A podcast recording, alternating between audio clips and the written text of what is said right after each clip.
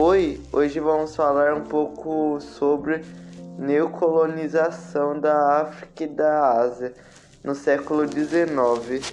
O neocolonialismo ou imperialismo foi o processo de colonização e ocupação da África e da Ásia por grandes potências europeias, que se iniciou na segunda metade do século XIX e continuou até meados do século XX.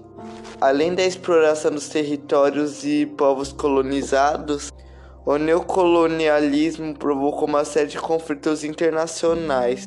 Eles eram motivados tanto por disputas entre os colonizadores quanto pela independência dos territórios colonizados, o que causou grande impacto no desenvolvimento desses países dali em diante. Mas esse já é o fim desse podcast, falar um pouco sobre neocolonialismo. Então já vamos lá, valeu para quem assistiu.